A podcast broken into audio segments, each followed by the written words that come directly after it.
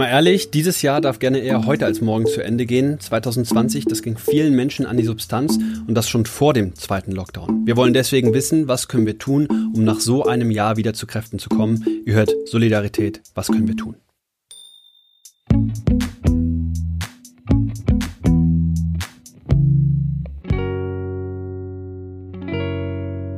Mit Helena Schmidt und Lars-Hendrik Beger. Das Corona-Jahr hat bei vielen Menschen Spuren hinterlassen. Ich selbst spüre das bei mir immer wieder, wie am Ende des Jahres nicht mehr so richtig viel Sprit im Tank ist. Neben dem zweiten Corona-Lockdown kommt jetzt noch der Winter dazu. Kurze Tage und das ewige Drinnensein, die machen die Situation nicht wirklich leichter. Und ja, trotz der vielen Einschränkungen, die wir hinnehmen, hören wir jeden Tag die Nachrichten, die Zahlen werden nicht weniger. Wir fragen uns zum Ende des Jahres deshalb, was können wir tun, um uns in dieser schwierigen Situation selbst zu helfen, wieder zu Kräften zu kommen. Darüber sprechen wir mit der selbsternannten Glücksministerin Gina Schöler. Und sie hat das Ministerium für Glück gegründet. Hallo Gina. Hallo. Hallo, hallo ihr beiden. Ich freue mich sehr, ähm, bei diesem Gespräch mit dabei zu sein. Ganz tolle Arbeit, die ihr macht. Dankeschön. Ja. Ja, cool, dass du am Start bist, Gina. Vielleicht ähm, kleiner Einblick, wenn du den geben möchtest. Wie geht's dir nach zehn Monaten Corona-Krise? Ja, als du das eben äh, gesagt hast, hier der kleine Teaser vorab, habe ich die ganze Zeit nur genickt, weil tatsächlich geht's mir ganz genauso. Und obwohl ich mit so einem tollen Thema unterwegs bin und sehr sensibilisiert bin und achtsam und so weiter und so fort, muss ich auch sagen, ja, die Batterie ist echt ordentlich am Flackern. Ähm, und ähm, da möchte ich mir gar nicht ausmalen, wie es Menschen geht, die nicht positive Psychologie Tag ein, Tag aus zelebrieren dürfen und, und, und können. Ne? Und deswegen, ja, es ist echt eine ganz äh, krasse, herausfordernde Zeit, wo wir aufpassen müssen. Bevor wir jetzt richtig in das Thema nochmal eintauchen, kannst du uns erstmal nochmal erklären, was das Ministerium für Glück ist oder macht? Ja, gerne. Ähm, mein, mein Herzensprojekt seit vielen, vielen Jahren. Es ist eine unabhängige Initiative, mit der ich im deutschsprachigen Raum unterwegs bin, um wirklich auf sehr, sehr kreative, vielfältige Art und Weise ähm, so viele Menschen wie möglich zu erreichen, um eben ganz, ganz wichtige, elementare Themen und Fragen des Lebens mal so in den Mittelpunkt zu stellen. Also was tut uns gut, was bedeutet gutes Leben und eben was kann jeder Einzelne dafür tun, um das persönliche und aber auch das gesellschaftliche Glück zu fördern, ganz im Sinne des Bruttonationalglücks. Und da sind der Fantasie keine Grenzen gesetzt, wie man dem eine Plattform gibt. Ne? Das äh, geht hier von Podcast bis zu Straßenaktionen, von Schulworkshops bis Führungskräfte, Seminare, ist irgendwie alles mit dabei. Und äh, ja, Glück hat keine Zielgruppe und das macht es für mich persönlich auch so unglaublich spannend und auch lehrreich. Ja. Mhm.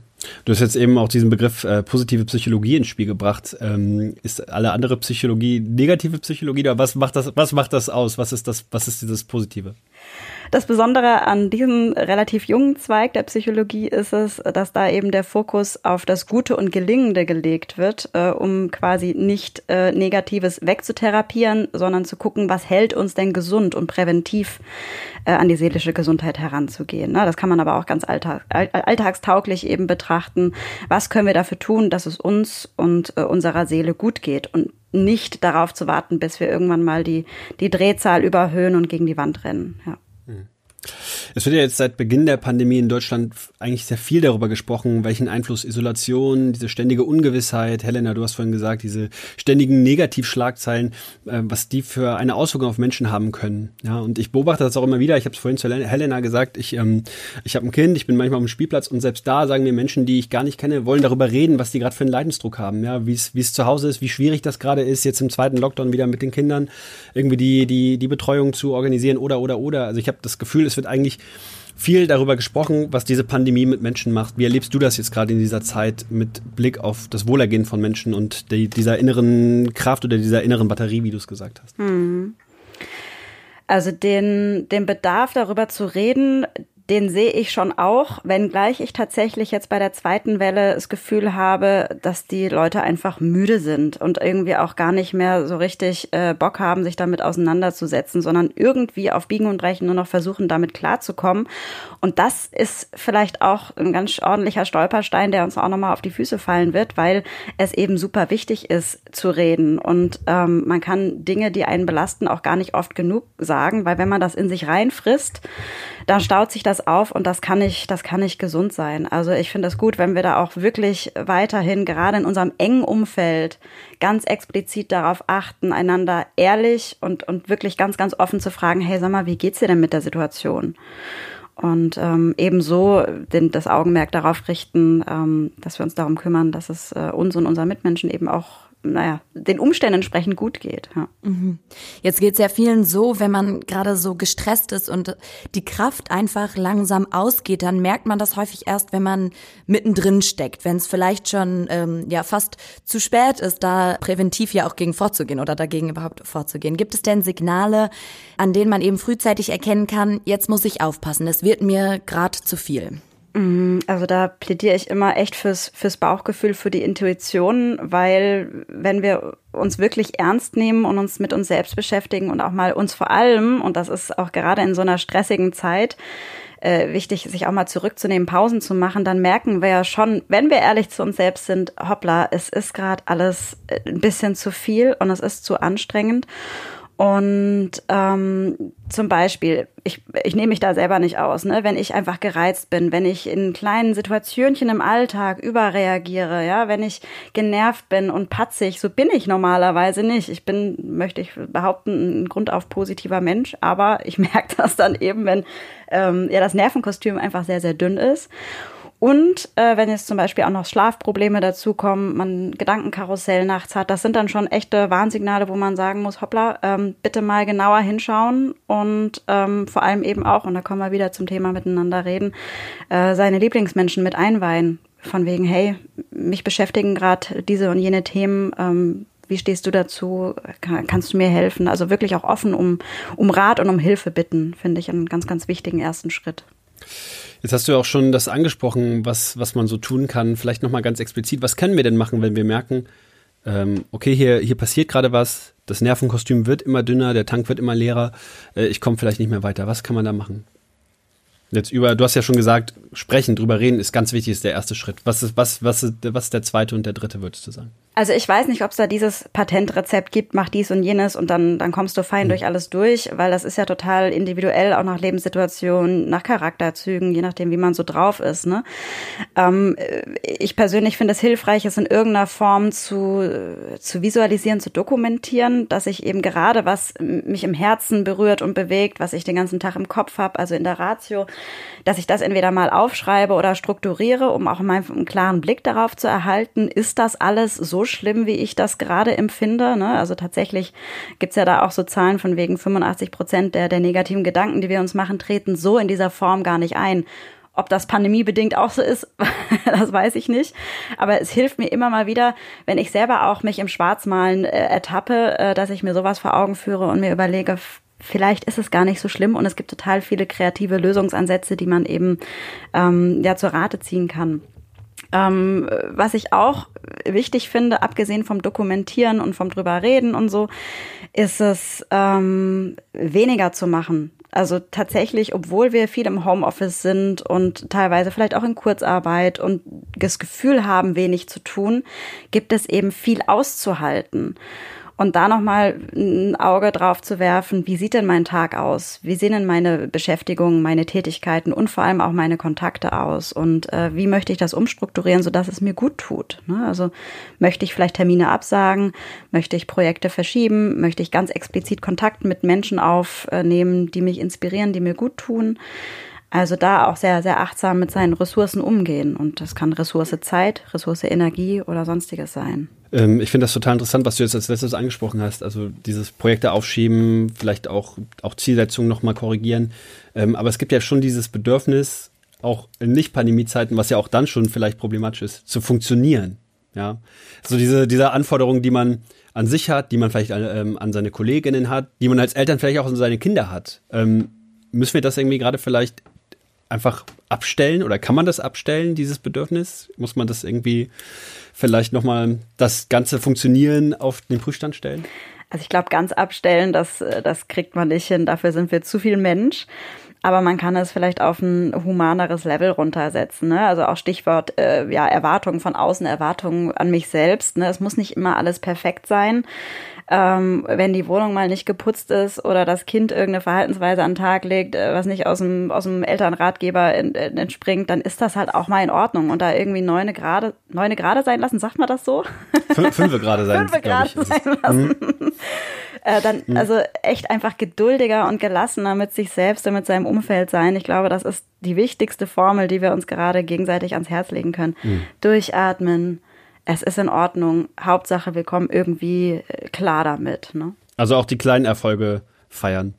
Und ja, und wenn die To-Do-Liste am Ende des Tages nicht geschafft ist, dafür hat man äh, ganz viele andere tolle Dinge getan. Und wenn es ein Nickerchen auf dem Sofa ist, dann ist das schon eine große Errungenschaft. Ja, also wirklich sich selber auf die Schulter klopfen und nicht äh, in diesem Hamsterrad äh, gefangen sein, in dem wir uns gerne auch selber mal stecken. Ja. Zu dem Punkt, den du gerade meintest, dass man sich dann überlegen soll, so viele von den Gedanken, die uns so äh, schwer und so dunkel vorkommen, die treten vielleicht gar nicht so ein. Das fällt ja gerade Menschen, die Depression oder Angststörungen diagnostiziert haben, natürlich sehr schwer, sich das so zu überlegen. So schlimm ist es vielleicht gar nicht. Wohin kann man sich denn wenden, wenn man ähm, kurzfristig Hilfe braucht? Also wenn man das Gefühl hat, eben das Sprechen darüber und auch das mich selber regulieren funktioniert nicht mehr. Wo kann man sich hinwenden, wenn man eben nicht mehr Kraft und Energie hat? Also erstmal finde ich finde ich super, dass ihr das thematisiert, weil das ist äh, gerade jetzt unfassbar wichtig, dass wir dieses ganze Thema auch nochmal äh, viel, viel öffentlicher auf die Agenda bringen und enttabuisieren, weil es ist eben kein Zeichen der Schwäche zu sagen, ich komme gerade nicht mehr klar. Ich brauche vielleicht auch mal äh, professionelle Hilfe oder mal einen Ratschlag aus einer anderen Perspektive. Ich glaube, dass das Erste, was man machen kann, was auch eine relativ geringe Hürde ist, ist äh, anonym äh, bei einer Hotline anrufen, wo einem wirklich geholfen wird, wo man ähm, Tipps und Tricks bekommt, wie man damit am besten umgeht, an wen man sich äh, weiterführend wenden kann. Das kann die Telefonseelsorge sein, ne? das kann die Diakonie sein, das kann, äh, es gibt so viele tolle Bündnisse, ähm, die äh, entweder depressiv Betroffenen oder eben Angehörigen äh, weiterhelfen können. Ähm, das finde ich einen ganz sinnvollen ersten Schritt. Ne? Und ansonsten würde ich sagen, tatsächlich äh, Hausarzt, ne? also an die, an die Ärzte seines Vertrauens wenden und auch ganz offen sagen, wie es aktuell um einen bestellt ist und ähm, dass man da Hilfe braucht, ja. Die Nummern, die verlinken wir euch auch in den Show Notes von der Telefonseelsorge oder von der Deutschen Depressionshilfe. Genau. Ähm, mich würde noch interessieren, was, was können Menschen, wenn jetzt Menschen diese Folgen hören äh, oder dieses Gespräch hören und hören Ministerium für Glück, was erwartet die denn bei dir? Also kann man sich irgendwie auch mit diesem Thema an euch wenden oder was, wenn ich jetzt auf eure Seite gehe, was, was, was bekomme ich da? Für, für Hilfe oder für Tipps oder also du bist keine Therapeutin, das ist klar, und das ist auch müssen wir auch ganz explizit sagen, also niemand soll sich jetzt Hoffnung machen, man ruft bei dir an und du löst die Probleme, das ist klar, aber was was macht ihr denn? Ähm, um, um, um, um Menschen mit solchen Fragen, wie wir sie jetzt gerade besprechen, irgendwie eine, eine, eine Hilfestellung zu geben? Ja, also ich bin tatsächlich keine Telefonseelsorge. Äh, ich habe äh, keinen psychologischen, keinen therapeutischen Hintergrund. Äh, was, was ich und was mein, mein Team und ich bieten, ähm, ist quasi eine kreative Plattform mit, mit ganz vielen Inspirationen und Ideen und Impulsen, ähm, die man sich eben zu, zu Gemüte führen kann, wenn man Lust hat, sich mit dem Thema Glück und Wohlbefinden, Zufriedenheit und seelische Gesundheit auseinanderzusetzen. Ne? Und ähm, es gibt immer mal wieder bunte Mitmachaktionen, wo man selbst auch kreativ und aktiv werden kann, um eben quasi in Anführungsstrichen zum Glücksbotschafter zu werden, um das auch in seinem eigenen Umfeld äh, noch aktiver zu platzieren. Ne? Es gibt viele Artikel, es gibt Podcast-Folgen, es gibt Bücher, wo man einfach so ins, ja, ins Stöbern, ins Reflektieren und ins sich inspirieren lassen reinkommen kann. Und ähm, letztendlich ist es unser Ziel, Menschen so positiv zu kitzeln und anzupieksen und zu sagen, hey, guck mal, es ist, es ist nicht so schwer. Versuch's doch einfach mal, werd ein bisschen kreativ, werd ein bisschen frech und verrückt und äh, setz mal Dinge in deinem Alltag um, die du vielleicht sonst so nicht machen würdest und guck mal, was für positive Neben Nebenwirkungen es eben haben kann mhm. das gute Leben zu gestalten, ja. Genau, auch das verlinken wir in den Show Notes. Äh, eure Website ministeriumfürglück.de gibt es auch ähm, zum Nachlesen. Jetzt sprechen wir in dieser Folge darüber und generell haben wir gesagt, dass ja auch in der Gesellschaft und in den zwischenmenschlichen Beziehungen diese psychischen Belastungen viel häufiger Thema noch sind, als sie es vielleicht vor der Corona-Pandemie waren. Hast du das Gefühl, damit ist jetzt so ein bisschen der Moment auch in der Gesellschaft gekommen, dass man so den Blick davon wendet, meine Depression, meine Sorgen oder meine Angststörung sind ähm, mein individuelles Problem, hin dazu zu sagen, das ist ähm, ein Problem, das in der Gesellschaft immer häufiger vorkommt. Also Wendet sich das gerade da das Blatt? Hm, also ich glaube, dass ähm, diesen ganzen letzten Monate so, so ein Brennglas diesbezüglich waren. Also das hat Dinge aufgedeckt oder, oder, oder Sachen zutage gebracht, die es durchaus vorher auch schon gab, die jetzt vielleicht nochmal verstärkt worden sind dadurch. Ähm, aber ich habe das Gefühl, dass Menschen sich jetzt auch tendenziell eher mal öffnen oder es sich eingestehen und dementsprechend auch zur Sprache bringen. Ähm, also natürlich ist es eine, eine krass anstrengende, herausfordernde Zeit und deswegen gibt es garantiert auch einige Fallzahlen mehr. Aber ähm, ich glaube, letztendlich ist es äh, so ein gesellschaftliches äh, Öffnen und es ist jetzt ja keine mega Schande, wenn man sagt, mir, mir geht's nicht gut und äh, wenn ich zum Knie, wenn, wenn mein Knie kaputt ist, gehe ich zum Arzt, wenn meine Seele wehtut, darf ich auch zum Arzt gehen, dass, dass diese Einstellung jetzt, ich sag's mal, salonfähiger im weitesten Sinne wird und ähm, wenn das Ganze etwas Positives hat, dann, dass die Menschen sich das eher eingestehen und Hilfe holen, als es vielleicht vorher noch der Fall war. Ja. Aber würdest du sagen, da ist auch noch irgendwie was notwendig oder da, du hast ja schon gesagt, es gibt, äh, ihr, ihr, ihr habt Glücksbotschafter, müsste es auch BotschafterInnen geben, die, ähm, die, die dieses Bewusstsein stärken, die sagen, hey, wir müssen auch nachsichtiger miteinander sein, wir müssen auch viel mehr auch darauf achten, nicht nur ähm, hat sich irgendwie, äh, mein Kollege geht irgendwie mit dem schiefen Rücken oder hat er sich einen Arm gebrochen oder was auch immer, sondern auch, ey, wie geht's dem eigentlich? Wie geht's meinen Menschen um mich herum? Müssen wir dafür auch mehr Aufmerksamkeit erzeugen, dass man, dass, dass man das einfach als Gesellschaft viel, viel ernster nimmt und viel, viel bewusster wahrnimmt? Ja, absolut. Und da möchte ich auch gar keine Grenze ziehen, ob das jetzt auf der Arbeit stattfindet, wobei ich auch da das Gefühl habe, auch in der Wirtschaft ist da ein großes Umdenken am Start. Ne? Also auch, dass da äh, vermehrt auf, auf das seelische Wohl von Mitarbeitenden gelegt wird, äh, als auch im privaten Umfeld. Ne? Also ähm, dass man da einfach guckt, dass man, dass man gut äh, miteinander umgeht und ähm, wie man das dann jetzt betitelt, ne, welche Art von Botschafter, das, das ist mir letztendlich auch egal. Hauptsache den Menschen geht's äh, verhältnismäßig äh, okay und gut damit, ja. Vielen Dank dir, Gina, für diese, für diese Tipps und ähm, ja, diese Einschätzung von dir. Dankeschön. Sehr, sehr gerne. Hat viel Freude gemacht. Dankeschön. Vielen Dank. Das war die letzte Folge von Solidarität, was können wir tun im Jahr 2020. Wir haben diesen Podcast im April gestartet, mitten im ersten Lockdown. Und in den ersten Folgen, da haben wir ganz viel darüber geredet, wie wir Menschen und Organisationen während Corona unterstützen können. Im Laufe des Jahres haben wir uns dann aber auch andere Themen äh, angeschaut, über die Pandemie hinaus. Denn es gibt ja bekanntermaßen einige drängende Probleme. Wir haben unter anderem über die Proteste in Belarus, in Polen und Nigeria gesprochen, über rassistische Polizeieinsätze in Deutschland und über fehlende Hygieneprodukte für obdachlose Frauen. Eins dabei ist uns nochmal ganz wichtig zu sagen, alle diese Themen sind auch politischen Ursprungs. Deshalb bedarf es auch politischer Ansätze, sie zu ändern. Auch wenn wir hier darüber sprechen, immer was können wir tun, können wir diese Probleme natürlich nicht alleine durch unsere individuellen Beiträge lösen.